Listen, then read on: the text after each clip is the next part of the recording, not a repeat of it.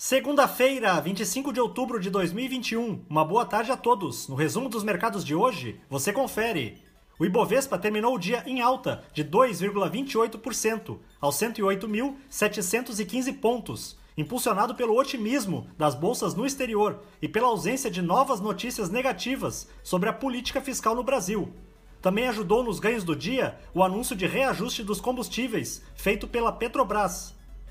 Na ponta positiva, as ações preferenciais da Petrobras, em alta de 6,84%, dispararam após notícia de que estaria em análise um projeto de lei que permitiria à União se desfazer gradativamente do capital votante da companhia, levando a uma saída do controle ao final do processo.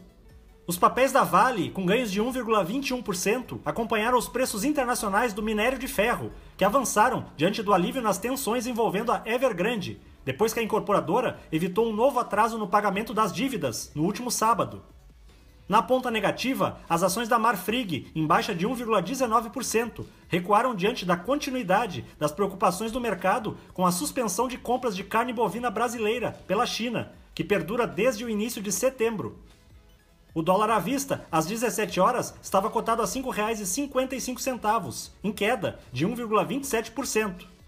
Já no exterior, as bolsas asiáticas fecharam majoritariamente em alta, apesar do relato sobre novos casos de Covid-19 na China, que decidiu impor restrições de viagens nas regiões afetadas. No Japão, o índice Nikkei caiu 0,71%. Na China, o índice Xangai Composto teve alta de 0,76%. Os mercados na Europa encerraram sem direção única, frente à declaração de dirigentes do Banco Central da Inglaterra sobre os riscos de desinvestimento em certos setores durante a transição energética rumo a uma economia mais verde. O índice Eurostock 600 ficou praticamente estável. As bolsas americanas terminaram em alta, com o S&P 500 e o Dow Jones renovando seus recordes históricos de fechamento, avançando 0,47% e 0,18%, respectivamente. Também foi destaque no pregão a ação da empresa Tesla, que atingiu a marca de 1 trilhão de dólares em valor de mercado. O Nasdaq teve alta de 0,90%.